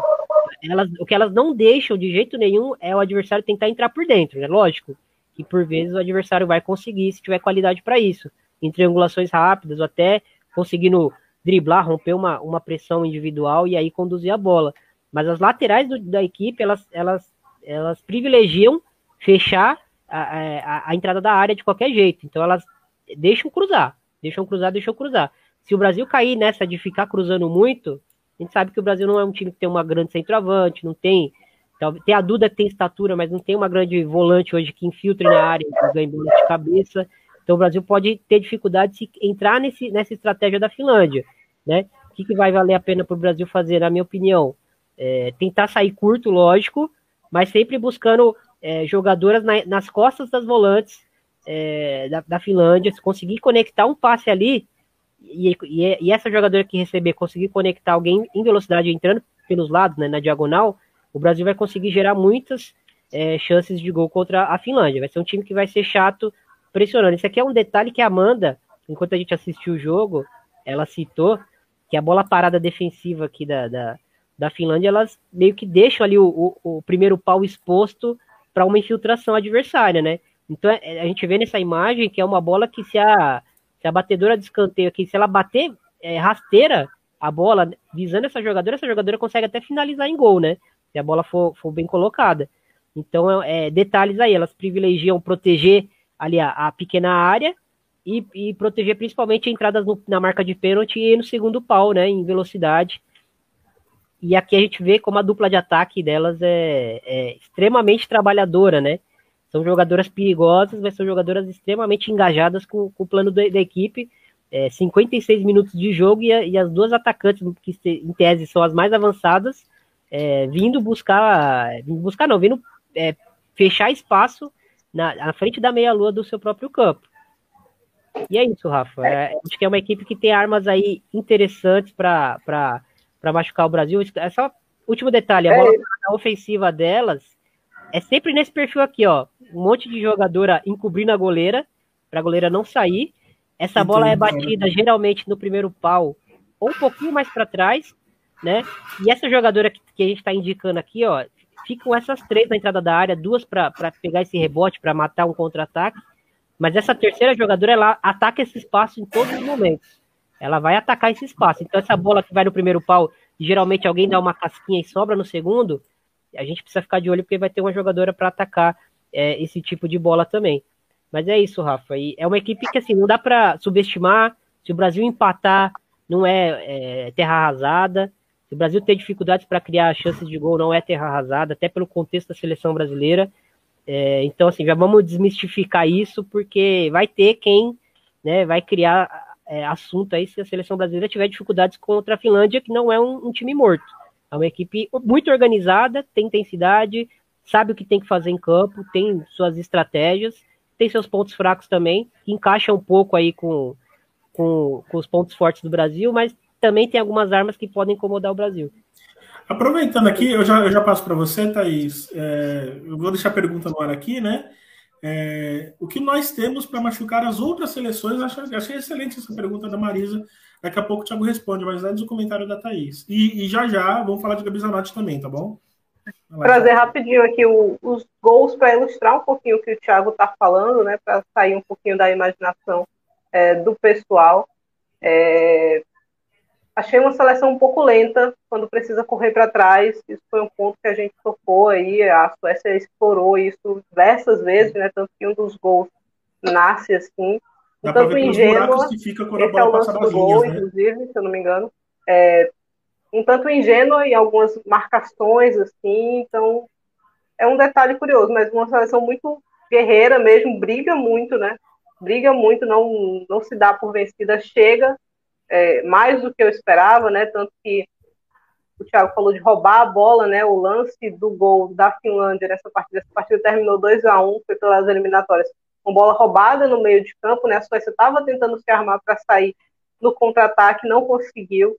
E, e, aí a Finlândia consegue fazer seu gol, sustentou bem esse empate, não, não foi, obviamente, não foi uma goleada e também não foi que a Suécia imediatamente é, descontou. Foi um jogo que a Suécia acabou penando bastante, na verdade. Exigiu, exigiu muito da Suécia esse jogo, né? Foi, bem mais do que eu esperava, né? Mas questões, a Suécia também estava desfalcada, né? Então, um momento aí que até mostram a Aslane é, preparando para entrar, né? Esse é o momento do gol, o espaço que tem, porque a Finlândia estava toda lá na frente, né? E aí, e isso eu acho que o Brasil tem capacidade de fazer, né? Com, com Keroli, com Ari, com, com Debinha. Então, é, vai ser interessante. É, a bola levantada na área que você falou, a, a Suécia faz um inferno ali, né, na hora de levantar a bola na área, né? Todo mundo na frente da goleira, todo mundo se empurrando ali. Sim. Várias equipes têm feito, na verdade, não só a Suécia, mas é interessante, né? Alguém pontuou isso sobre a Lorena, é verdade, assim, num jogo como esse, fisicamente ela não consegue se impor dentro da área. Então ela some ali dentro da área é, numa partida como essa. Então, acho que acho que a Lorena vai receber um jogo inteiro nesse, nesse torneio da França, mas tem que pensar direitinho qual vai ser. Tiago, rapidinho, a, bom, a, a Thaís já, já deu esse, esse parecer também, né? Mas a sua opinião, qual que, o que, que o Brasil tem também para agredir as, as três seleções, né? Assim, não, não quero cair no estereótipo da, do, do talento brasileiro, o jogo, não sei o quê, mas o Brasil tem, inegavelmente, é, uma força para transitar muito forte, né? Para contra-atacar, para atacar em velocidade. Tem jogadoras é, que fazem isso com muita qualidade. Então, esse tipo de jogadora consegue machucar qualquer defesa no mundo quando esse passe entra, né? Então, se o Brasil conseguir conectar, como eu falei, Debinha em velocidade, Adriana, Gil, quando, estiver jogando, Ludmilla que veio provavelmente para esperando esse contexto né, de, de contra-ataques que o Brasil vai ter que, que, ter muito, acho que é um contexto onde o Brasil vai conseguir machucar, vai perder gol, né? Sempre perde, mas, mas é um contexto onde o Brasil vai conseguir machucar essas seleções, que são seleções que acho que é, a França e a Finlândia eu posso cravar, que são jogadores, que são equipes onde pelo menos uma das laterais sobe muito. Né? A gente percebe a França que é, constrói mais pelo lado direito, mas a lateral direita, é, a Torran, chega muito no fundo. A, a Moroni, é, ela chega também, mas ela chega mais em, em, passes diretos, né? Ela não participa tanto da construção, mas ela chega mais em passes diretos. Mas chega muito na frente também, joga em amplitude máxima. E a gente tem a, a, a Coivisto é, na equipe da Finlândia, que é uma lateral que participa muito. Quando tem oportunidade, ela sobe, né? E, e tem um mecanismo interessante aí na equipe da Finlândia, que a Oiling ela é uma das extremas abertas, mas quando a equipe tem a bola, ela vem por dentro. Ela vem para dentro e oferece esse corredor geralmente para o lado pelo lado da Coivisto e ela sobe. Ela sobe e a, e a Oiling é uma, uma, jogadora que tem uma qualidade no passe também bem interessante. É, no gol da Finlândia a gente vê, né, contra a Suécia, que ela recupera a bola, aciona a Alanen e a Alanen já, já, já ela, ela, no que ela tá projetando o corpo para procurar alguém, a Salstrom já está se projetando em velocidade, porque ela sabe, esse passe vai vir direto, esse passe vai vir em velocidade, vai vir no ponto futuro. Então ela já se projeta e recebe esse passe em velocidade até a, a defensora do, da, da Suécia é, posicionar o corpo para acelerar, ela já está dois, três passos atrás. Quando ela chega junto, já não consegue impedir a finalização. Então é uma equipe que sabe muito bem que quando recupera a bola, ela sabe quem procurar, ela sabe quais jogadoras ativar e ela sabe como ativar essas jogadoras então o Brasil precisa fazer um jogo de, de, de, regularidade, né? O Brasil não pode cometer muitos erros contra a Finlândia porque vai ser punido e contra as outras equipes também é, vai ser punida. Mas o Brasil acho que tem essas armas principalmente, tem um contra um pelos lados, tem essa velocidade e tem essa mobilidade no ataque que tira um pouco dessa referência da, das adversárias e consegue gerar problemas. O problema é se o Brasil precisar construir o jogo de trás com mais paciência, que aí eu acho que o Brasil vai ter um pouco de dificuldade. Rapidinho, Amanda, é, eu queria que você falasse sobre a seleção francesa também, que é cheia, recheada de opções, tanto entre as titulares, entre o banco também, e está nesse patamar que a gente falou, né? Esse patamar de, é, de uma seleção que pode estar tá pronta para ganhar qualquer título. A Euro já tem a Euro pela frente, mas pode muito bem lutar por uma Copa também. Sim, eu estava tava separando até aqui uns prints que eu fiz. Esses prints sairão, alguns deles num texto da, da Kátia Valentim, que ela vai publicar. É, publicou da, um texto da Holanda, né? Falar um pouquinho aqui, deixa eu ver se eu consigo ampliar aqui, aqui a tela. Acho que dá, acho que dá para ter uma noção aqui, vai ficar um pouco pequeno, mas só para a gente perceber como essa França fica postada, né?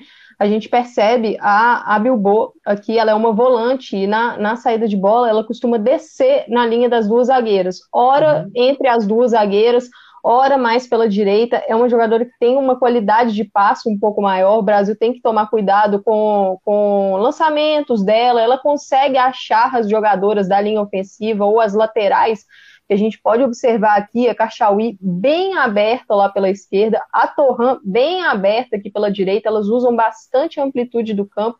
A Pericê é a lateral direita que vem atuando as, nos últimos jogos, é uma lateral que eu prefiro em relação à Torran. Então, deve ser titular, né? Pelo que vem de é, é, imagino que sim. A uhum. Toleti e a Gay Horror, elas são jogadoras assim com muita qualidade no meio.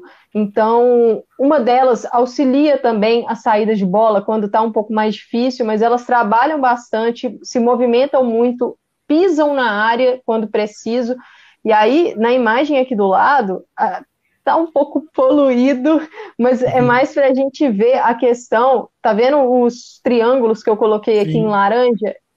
A França é uma equipe muito forte pelos lados, sempre faz associações com a lateral, aqui a gente vê a Perissé, por exemplo, com a ponta, aqui a gente vê a Cascarinot, e com a meia central, aqui a gente vê a Kenza Dali, que pode ser a Gueorô, no lugar da Dali, por exemplo, no lugar da Cascarinot pode ser a Diani, então, assim, são, são associações que acontecem dos dois lados, independente de quem esteja jogando por ali. E a Catotô fica lá no centro, é, fazendo a referência, ora aproximando, puxando no, no primeiro pau para dar opção. Então, é uma seleção muito perigosa. E aí, só voltando aqui, só para a gente ter uma noção, tá vendo a Magri aqui e a Diani? Uhum. São as pontas da equipe que atuam sempre puxando mais para dentro. Lógico, a Cascarinô, por exemplo, a Baltimore, se elas estiverem jogando, são atletas que às vezes costumam usar mais o lado, mais a amplitude. Mas a França costuma trazer mais para dentro para dar a opção, a liberdade para a lateral ir para o fundo. Então, assim, Sim. muitos desafios para a seleção brasileira. E aproveitando, a, tem uma pergunta da Roberta aí no chat sobre como a seleção brasileira pode agredir. A França, por exemplo, existe espaço na linha defensiva francesa, atrás Sim. da linha. Tá vendo essa região aqui em amarelo? Seleção brasileira tem muita velocidade na transição, jogadoras que conseguem aproveitar essas infiltrações, os passes em profundidade. Então, podemos aproveitar essas regiões. Tá vendo aqui, ó, outro espaço entre a, a zagueira e a lateral, ou entre a lateral e a ponta, aqui no caso, né, que é entre a, a Pericê e a Cascarenô, se não me engano. Então, uhum. assim, a seleção brasileira, outro espaço aqui entre as, as jogadoras francesas. Então, assim, são algumas situações, essas situações de jogo, que a seleção brasileira pode sim complicar a França, mas vai ser um jogo de muita atenção para o Brasil, um jogo de muita disciplina na marcação, porque, como a gente pode ver, as associações pelos lados aquilo ali pode matar a seleção brasileira e a Catotô lá na frente empurrando a bola para o gol. É uma jogadora que tem um pivô muito forte. É Hoje um ela pivô... segura qualquer zagueira do Brasil, né? Sim, é, e é um pivô que decide jogo, né? É um pivô que, que cria gols, né? Pois é, lembrando desse gol aqui contra contra Gales, né, que foi uma partida super difícil para a França. A França teve muita dificuldade nesse jogo, mas teve uma jogadora para definir ali, então, né? Então esse pivô da Catotô para Cascalinou passar em velocidade, assim, pelo lado que o Brasil é mais frágil, pelo lado que a França é mais forte, com a Diani, a Catotô e a Cascalinou mudando de lado, né? Então a a Diani aparece para finalizar nessa partida. A Cascalinou começou de um lado, depois ela e, e Cascalinou e a Diani invertem, né? Sim. Então, isso é machuca o Brasil, né? Então, eu acho que é uma partida dificílima, assim, o Brasil tem que estar no seu melhor nível para competir. É, não acho que vai ser agora que vai sair a primeira vitória brasileira contra a França, acho muito difícil, na verdade, é, e é uma seleção muito integrada, né? Todo mundo sabe o papel que tem que cumprir ali, os papéis que precisam ser é, feitos em campo, isso me chama atenção, né? A gente vê o tempo todo as três meio-campistas mudando de posição, né? Foi uma coisa que chamou a nossa atenção assistindo. Então, é, de repente, é, aqui no caso era a Bilbo, que estava de capitã, inclusive. Vamos ver se a Jacques vem com ela, mas a Gueiro baixando o tempo todo para tentar ajudar essa saída, ora a Tolete baixando, mas as duas também se alternando para pisar na área, né? Então tem um lance que a, que a puxa a jogada pelo lado e a, e a que está entrando para definir de cabeça, né? Então é, é, difícil para o Brasil acertar essa marcação. Aí Gales apelou muito para essas faltas, vocês viram aí antes. Parou muito a França em faltas, tanto que teve uma jogadora expulsa.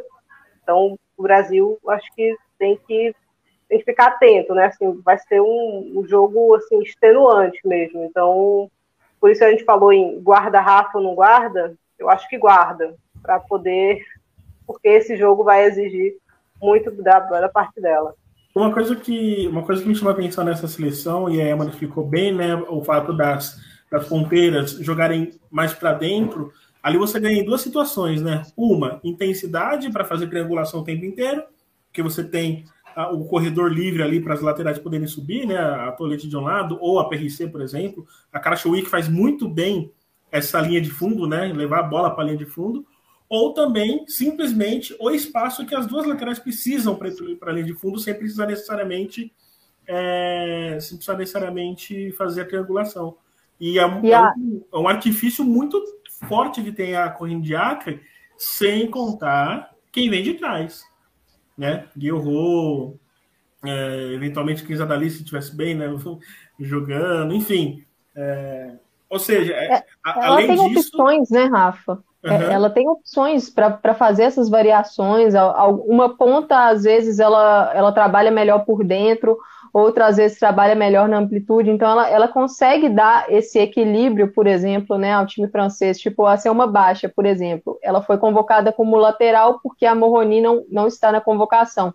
Se ela atuar como lateral, aí muda um pouco a figura, porque ela costuma atacar um pouco mais por dentro.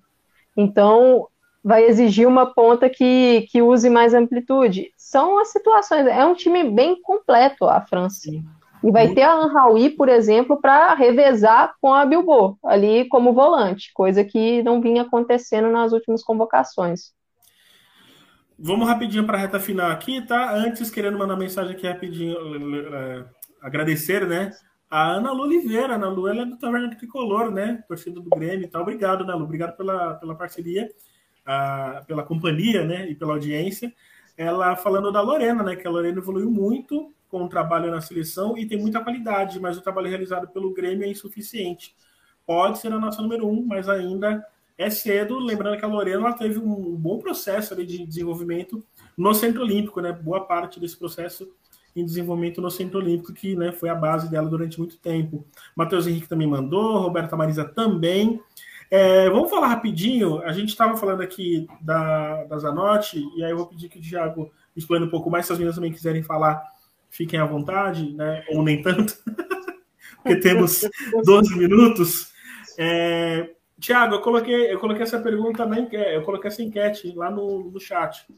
É, e aí eu perguntei, né, qual o motivo de Pia não contar com Gabi Zanotti para esse ciclo? É, a idade influencia ou é o simples fato de não contar com ela, não ver que ela se encaixa nesse, nesse ponto aí focal da seleção brasileira nesse desenvolvimento? Tá, vamos lá. Vamos, vamos entender a, a, a, linha do tempo da, da Zanotti no, no Corinthians, né? Essa passagem dela no Corinthians, que, onde ela se torna aí, nesses últimos cinco anos aí, a melhor da posição no país e top 3 em qualquer temporada aí que você apontar, de 18 até 22, tá começando ainda, mas ela já come, tá começando bem, mas de 18 até 21 você pode apontar qualquer temporada aí que ela tá no mínimo no top 3 das melhores jogadoras do país. Vamos lá.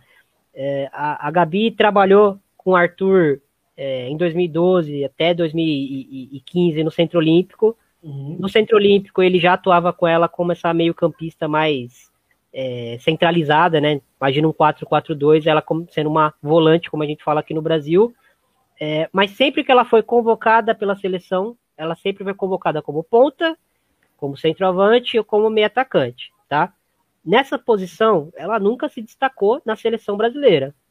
Tá? Já se destacou em clube, já se destacou jogando na China, jogando na Coreia, enfim, é, jogando até no Brasil, é, em clubes brasileiros, mas é, na seleção ela nunca encaixou nesse sentido. Então ela teve algumas oportunidades, não conseguia entregar algo consistente.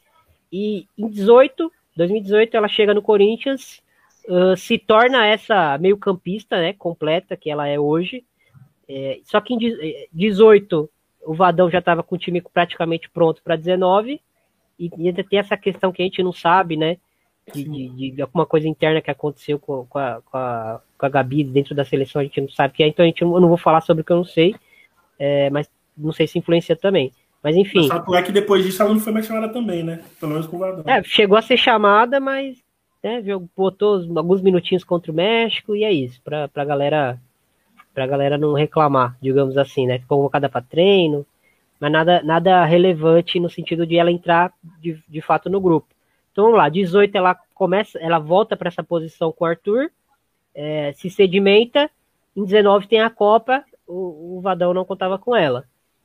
Aí chega em 2020, a, a Gabi em 2020 tem 33 anos, né? Aí você vai iniciar um ciclo olhando para uma jogadora de 33 anos e pensando dois anos à frente, é o que eu estou dizendo é, para mim a Gabi, a Gabi Zanotti ela é a melhor jogadora do país hoje. Mas eu entendo quando a Pia começa um ciclo e olha para ela e fala, não conto com ela. Não só pela idade, mas assim, porque a gente também precisa virar página, entendeu? A seleção brasileira tem uma dificuldade. É, a era Vadão não deixou legado nenhum é, no sentido de jogadoras jovens. A gente teve que colocar a, a, a Luana no escuro, né, na, numa Copa do Mundo, com ele, ela quase se queimou nessa Copa, não foi bem. Pós-Copa, a Pia traz ela, dá faixa de capitã, dá confiança e ela se torna uma grande jogadora. É, a gente sempre reclamou que o 11 titular da seleção brasileira nunca tinha jogadoras é, que entravam e, e, correspondiam, né? E a gente é, depositou muita energia em outras jogadoras que hoje estão no auge, mas que talvez não estejam entregando o que a gente esperava lá, lá atrás, né? Também por muita expectativa e pressão nossa. Mas onde eu quero chegar? Eu entendo a, a, Pia olhar para Zanotti é, a, quando ela assumiu e falar: não, não vou contar com ela porque não, não acho que ela vai ter lastro para chegar numa, uma, em Tóquio. Não acho que ela vai ter lastro para chegar é, no, na Copa. Então eu entendo, eu entendo eles olharem para ela e achar que ela não teria lastro, porque qualquer treinador que está planejando o time para dois, três anos, vai olhar para uma jogadora de 33 anos, provavelmente vai achar, não vai ter lastro.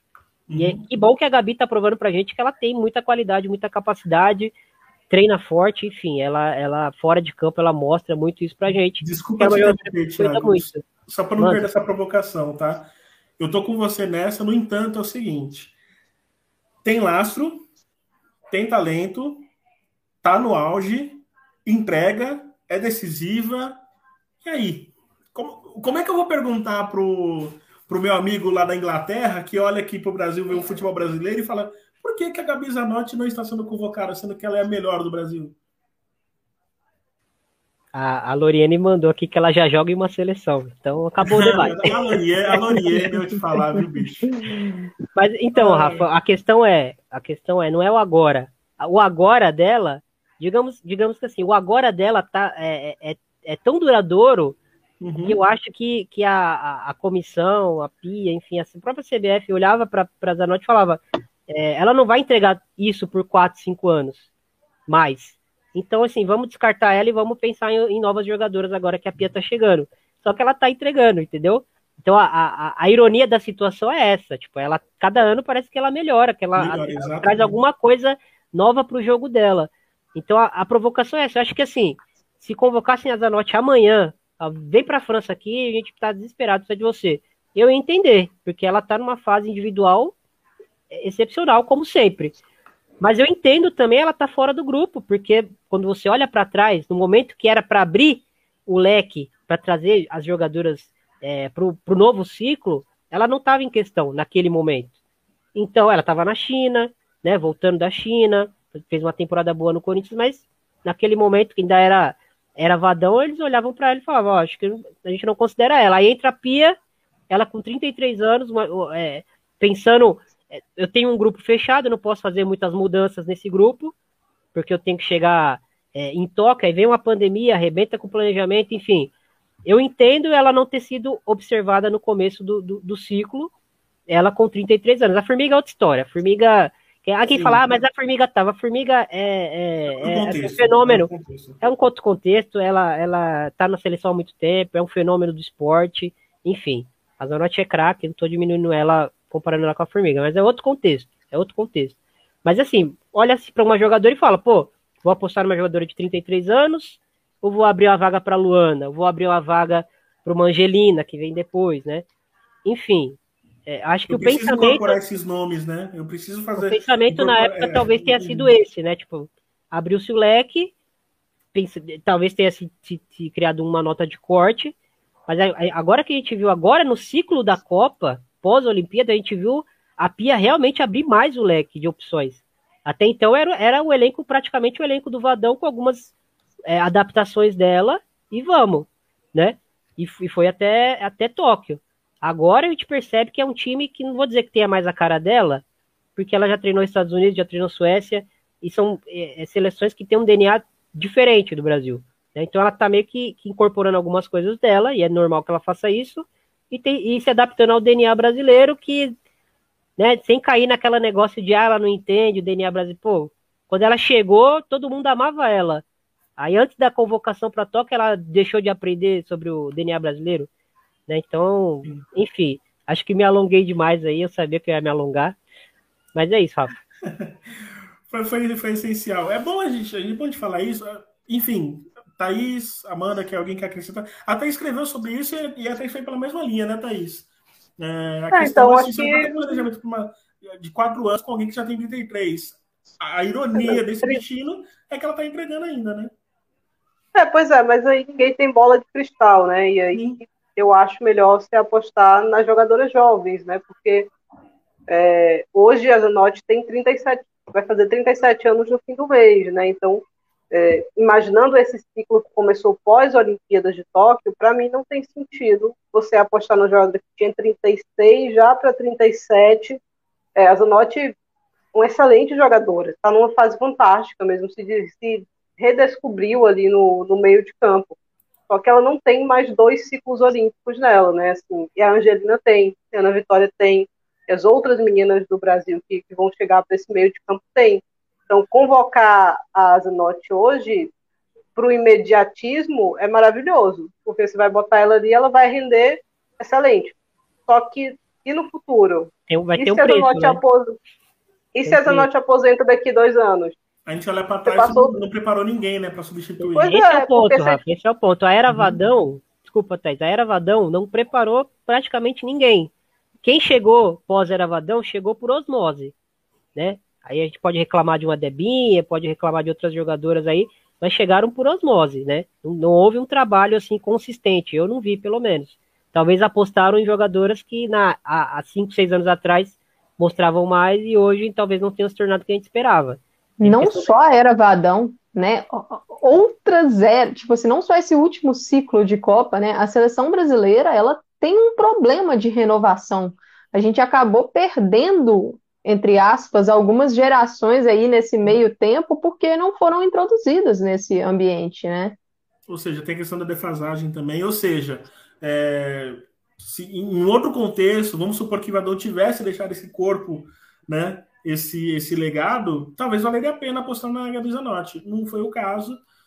Ficamos um tempinho correndo atrás do rabo.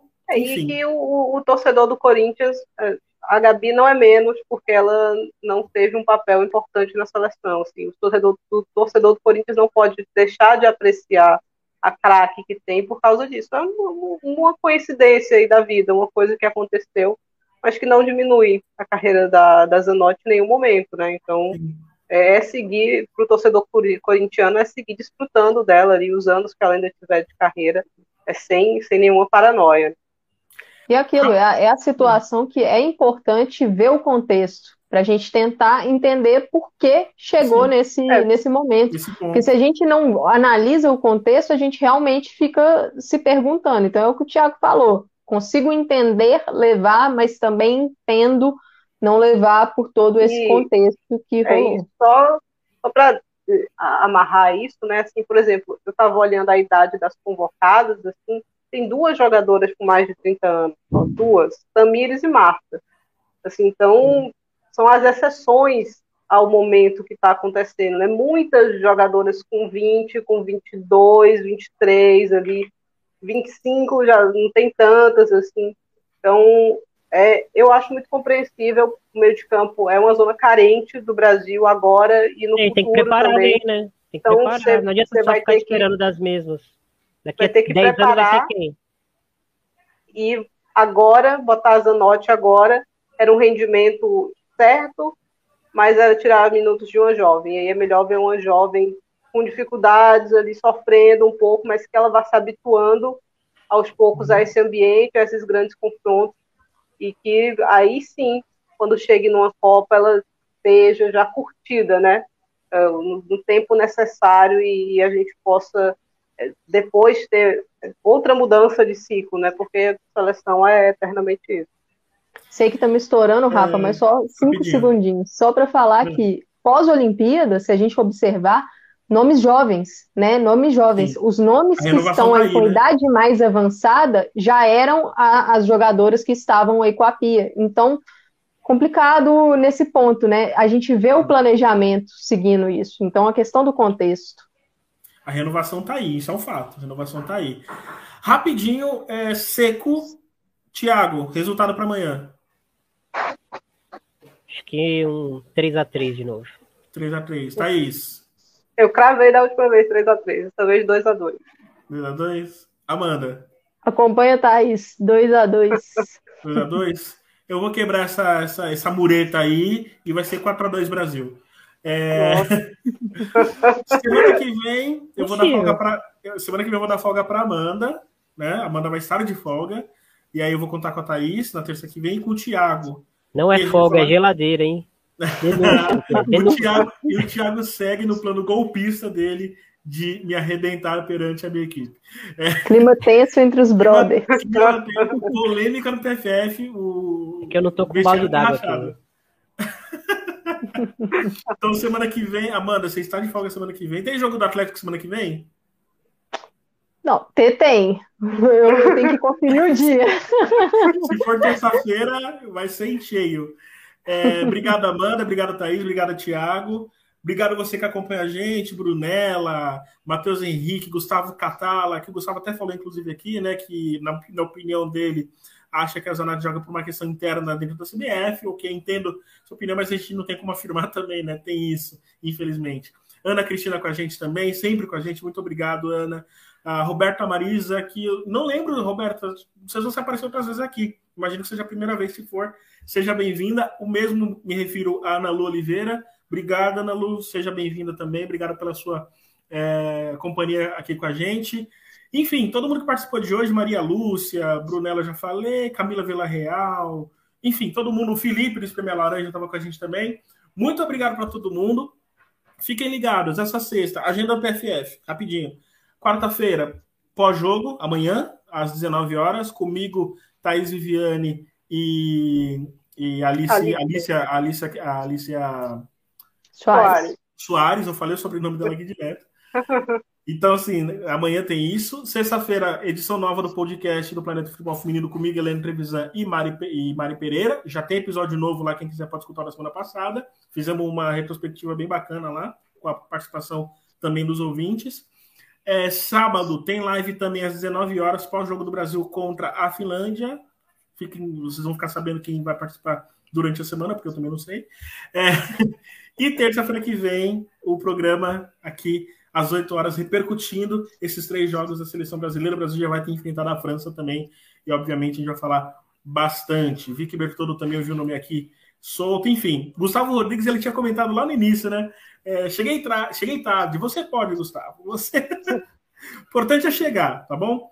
Então é isso, galera. Boa semana para todo mundo. Muito obrigado pela companhia. Um Rafa. beijinho para vocês. Rapidinho. Fala, Wanda. Só um aviso de última hora. A Kátia Valentim tá soltando ah, lá no ah. Twitter dela os sim, textos falando sobre cada seleção que, que o Brasil vai enfrentar nesse torneio da França. Já saiu contra a Holanda, então se liguem lá no perfil dela. Eu retuitei, a galera que retuitou o PFF também, e vai, vai sair também sobre França e Finlândia nos próximos dias, né? E outra coisa, o jogo mudou para as 15 horas, é isso? É, eu quando eu procurei no, no Google, estava dando 3 horas, mas o anúncio da CBF estava 2, mas a, a Kátia botou também lá, e a tá CBF duas. botou no, no Twitter 3 horas, né? Então, uhum. parece que a gente tem uma mudança de horário. Bom, uma e meia vocês fiquem ligados com a gente, tá? uma e meia fiquem ligados com a gente. E, não e lembrem de seguir, galera. Exato, na cara do gol, novo projeto da Amanda com um novo podcast. Em breve terá episódios novos, tá bom? É isso, galera. Falei demais, falamos demais. Beijão pra todo mundo, boa noite, se cuidem e fora Bárbara, aqueles. Tchau, gente. Valeu, gente.